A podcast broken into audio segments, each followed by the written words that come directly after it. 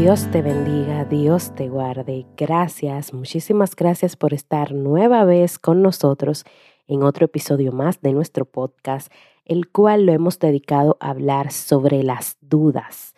Vamos a estar hablando sobre este tema ¿Qué pasa cuando dudamos? ¿Cómo podemos vencer esas dudas que vienen a nuestras vidas? Sabemos como seres humanos que somos mucho de ver para creer y cuando suceden cosas que aún no has visto, tiendes a dudar de si realmente son reales o no. La duda y su significado es vacilación o falta de determinación ante varias posibilidades de elección sobre creencias, noticias o hechos. Sinónimos son desconfianza, incertidumbre, indecisión, vacilación, sospecha, recelo y temor. Sabemos que en la Biblia hay muchas historias de las que podemos hablar, de muchos hombres que fueron grandes y aún así dudaron. Por ejemplo, te puedo citar a Pedro cuando el Señor le dijo que venga, que caminara sobre el mar, y él empezó a caminar sobre el mar, pero cuando dudó, cuando quitó los ojos de donde tenía que estar, entonces se hundió. Entonces, eso es una muestra de duda. También podemos ver cuando estaban en la barca, que hubo una tormenta, Jesús estaba ahí en la barca. Y ellos dudaron de que Jesús pudiese salvarles. Y él les dijo, hombres de poca fe, ¿por qué teméis? Entonces ahí quiero llegar.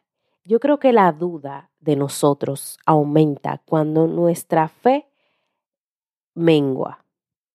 Porque sabemos que la fe es la certeza de lo que se espera, la convicción de lo que no se ve. Entonces esto quiere decir que aunque nosotros no estemos viendo las cosas, si tenemos fe, creemos en ella y creemos que van a suceder.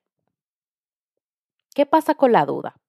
Que cuando le damos mucha cabida, como le damos mucho lugar a la duda, porque simplemente no estamos viendo las cosas suceder o simplemente no tenemos eh, las cosas en las manos, entonces ahí es que nuestra fe mengua y viene en tu mente a crecer esa incertidumbre, esa desconfianza de que, ¿y si esto no pasa? ¿Y si esto no es verdad? ¿Y si lo que me dijeron nunca va a suceder? Entonces le damos oportunidad a que la duda entre en nuestra mente y se apodere de nuestros pensamientos y vaya quitando el espacio a la fe.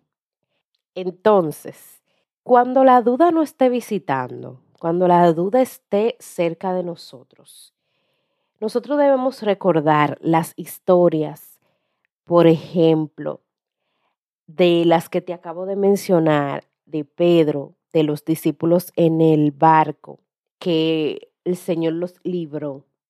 Recuerda este salmo, Salmo 4, 7 y 8. Tú diste alegría a mi corazón, mayor que las de ellos cuando abundaba su grano y su mosto. En paz me acostaré y asimismo dormiré, porque tú, Jehová, me haces vivir confiado. Acuérdate del Salmo 23 que dice Jehová es mi pastor y nada me faltará. El lugar este dedicado pastos me hará descansar, junto a aguas de reposo me pastoreará, confortará mi alma, me guiará por sendas de justicia por amor de su nombre. Y aunque ande en valle de sombras de muerte, no temeré mal alguno, porque tú estarás conmigo. Tu vara y tu callado me infundirán aliento, aderezas mesas delante de mí, en presencia de mis angustiadores, unges mi cabeza con aceite, mi copa está rebosando. Ciertamente el bien y la misericordia me seguirán todos los días de mi vida y en la casa de Jehová moraré por largos días. Estos versículos de la Biblia que el Señor nos dejó justamente en este tiempo, mis queridos, oyentes, porque nosotros no vimos lo que vivieron los discípulos, nosotros no vivimos los, lo que ellos vivieron. Y lógicamente, nosotros para estar aquí tendríamos que ver o estar por nuestra propia fe sin ver. Y por eso dice la Biblia, bienaventurados aquellos que no vieron y creyeron. Nosotros somos aquellas personas que no estamos viendo, que no vimos a Jesús crucificado, que no lo vimos haciendo milagros, que no lo vimos en su trayectoria, pero creemos. Y por eso una forma de usted eliminar la duda o menguar la duda en su vida, porque no le voy a decir que no es normal, es normal tener dudas, todos podemos tener dudas en algún momento, en alguna situación en algún proceso.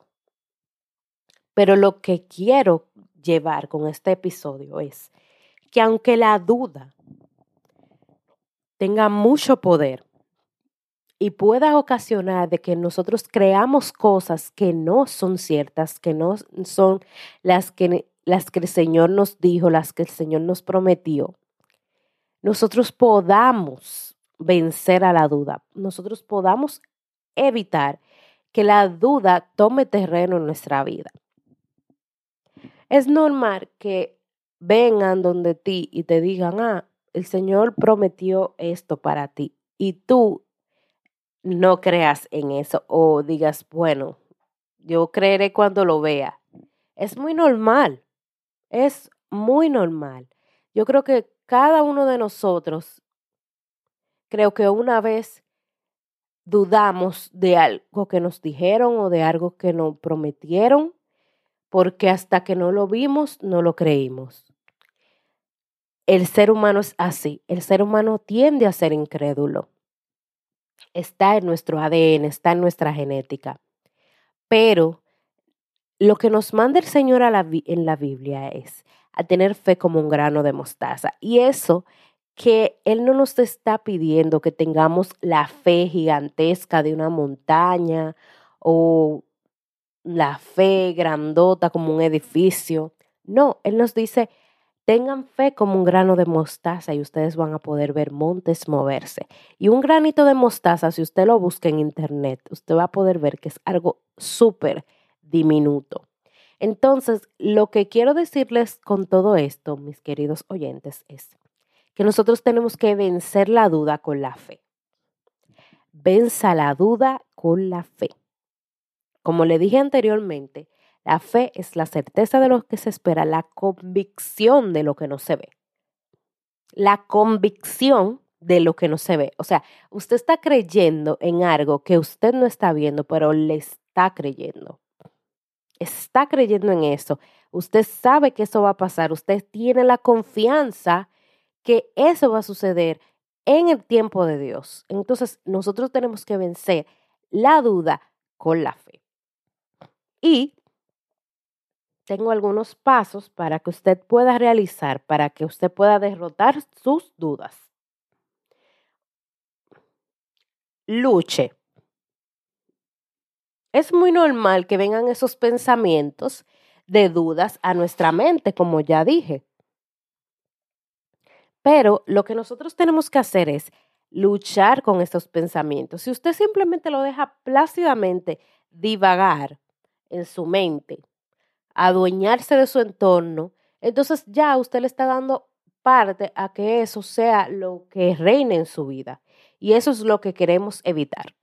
Usted va a luchar con esos pensamientos. Usted va a decir, no, el Señor lo prometió, sus promesas son fieles y verdaderas.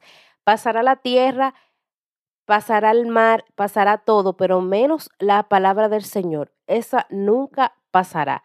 Y lo que Él prometió, Él lo cumple y Él es fiel. Y usted lucha con esos pensamientos y usted alimenta y comienza a, alimentar esos pensamientos de fe y a derrotar los pensamientos de duda, que es otra de los pasos, alimentar tu fe alimenta tu fe. ¿Y qué dice la palabra de Dios? La fe viene por el oír, el oír la palabra de Dios. O sea, todo está en la palabra de Dios. Cuando nosotros leemos la palabra del Señor, por eso le he querido traer estos versículos bíblicos. Cuando usted lee la palabra del Señor, usted alimenta su fe, porque con lo que usted lee ahí, las promesas del Señor, las historias, las vivencias de los, de los personajes de la Biblia, cada una de las palabras que Dios inspiró para ser escrita ahí, para que usted le llegue a sus manos y usted tenga conocimiento de eso. Es justamente para alimentar su fe, para alimentar la fe de que si usted está esperando una sanidad, eso va a pasar. Alimentar su fe de que si usted está esperando que su familia venga al Señor o algún problema se resuelva, eso va a pasar. Si usted está esperando que el Señor responda una petición, eso va a pasar, porque la Biblia dice que sus promesas son fieles y son verdaderas. Entonces, Él no pasa y lo que Él dice, Él lo cumple. Entonces, ahí está, alimentar tu fe. Y como la fe viene por el oír, el oír la palabra del Señor, tome la palabra del Señor, léala, escudriñala, aumente su fe leyendo la palabra del Señor. Y así usted va a alimentar su fe. Otro paso que usted tiene que hacer es dudar de tus dudas. Sí, se oye un poquito raro, pero usted tiene que dudar de ellas. ¿Por qué usted va a dudar de la palabra del Señor? No, mejor dude de sus dudas, de esos pensamientos que lo hacen dudar. No, yo dudo de eso. Vienen esos pensamientos, ay, eso no va a pasar, hoy si esto no pasa así como, como debería de pasar o como el Señor me prometió que va a pasar. No, ¿y por qué? ¿Y por qué? Yo dudo de que no pase. Yo dudo de que no pase lo que el Señor me prometió. Yo dudo de que eso no pase. Más bien creo que eso va a pasar. Y usted duda de sus dudas. Dude de sus dudas. Y no le dé, como dije anteriormente, cabida a esos pensamientos que le hacen retroceder, que le hacen disminuir su fe. Crea, crea que todo lo que el Señor prometió se va a cumplir. Aumente su fe poco a poco, escudriñando la palabra del Señor. Y justamente estamos en septiembre, el mes de la Biblia. Y quiero alentarles a que ustedes lean la Biblia, el libro por excelencia. ¿Usted quiere saber de finanzas? Lea la Biblia. ¿Usted quiere saber de convivencia familiar? Lea la Biblia. ¿Usted quiere saber de convivencia en su, en su trabajo? ¿Cómo manejarse en su trabajo? ¿Cómo convivir con sus compañeros de trabajo? Lea la Biblia. ¿Usted quiere saber cómo convivir con sus vecinos? ¿Cómo resolver problemas en su familia? Lea la Biblia. Todo está en la Biblia. El manual por excelencia, la guía por excelencia está en la Biblia. Y si usted no entiende en algún momento algo de lo que usted lee, pídale al Señor que le dé discernimiento. Usted ora antes de leer la Biblia y le pide al Señor que todo lo que usted lea, usted lo pueda entender y usted lo pueda poner en práctica. Y yo le, le aseguro que el Señor va a responder inmediatamente a esa súplica y usted lo que lea va a poder entenderlo. Por eso dice la palabra del Señor que la fe viene por el oír. ¿El oír qué? La palabra de Dios. Por eso es tan importante que nosotros tengamos nuestro manual como referencia para que nosotros podamos guiarnos. Hasta aquí ha llegado el episodio del día de hoy. Espero que ya no haya más dudas en tu mente y que tú puedas afianzarte en la fe de que aunque no estés viendo, sucederá. Como siempre les digo, Cristo les ama y les quiere salvar. Todos los sábados traemos un tema edificante para ti. Estamos en nuestras redes sociales, en Instagram y en Facebook como de todos podcasts. Allí nos puedes escribir, dejar cualquier comentario, cualquier mensaje y nosotros estaremos felices de leerte. Dios te bendiga, Dios te guarde. Hasta la próxima.